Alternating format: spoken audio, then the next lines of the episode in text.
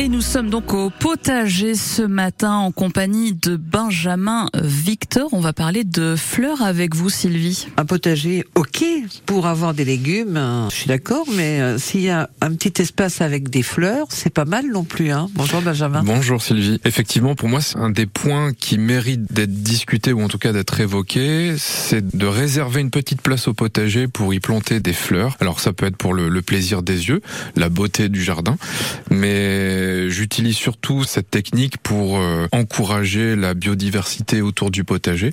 On sait que beaucoup de légumes et de fruits ont besoin d'être pollinisés par les petits insectes, par des abeilles, mais aussi des bourdons, et parfois même des mouches qui viennent polliniser. Et en, en réservant une petite place à des fleurs euh, autour du potager, ça permet d'activer la biodiversité, bah, de favoriser la production toujours du potager. Qu'est-ce qu'il y a comme fleurs dans le potager de Benjamin à Jouillat Alors moi j'utilise euh, plusieurs essences, même si ça reste euh, quasiment toujours les mêmes. J'utilise la capucine, qui est euh, une fleur qui a plusieurs vertus. Déjà de favoriser la pollinisation, mais aussi d'attirer les pucerons.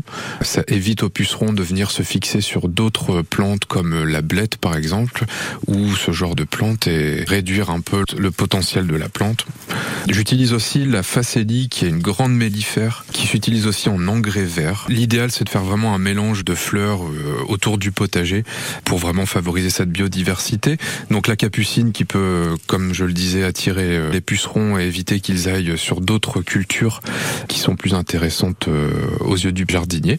On va utiliser la facélie, la bourrache, euh, les soucis également. Tout ce genre de fleurs vont favoriser un... C'est pour le bien-être de la terre en fait. Oui, c'est surtout, je dirais, pour diversifier la biodiversité ou en tout cas activer et, et rendre service à la nature, même si ce ne sont pas des plantes forcément qu'on va consommer.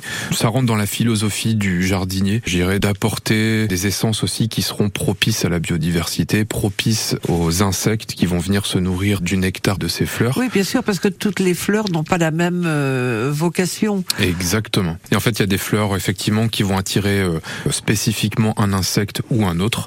C'est cette euh, diversité, je dirais, de cultures qui va vraiment activer la vie autour du potager et également euh, bah, favoriser une production de légumes grâce à ces insectes qui vont pouvoir venir polliniser les fleurs de courgettes, les différentes fleurs de fraisier, euh, toutes ces essences qu'on cultive euh, au potager.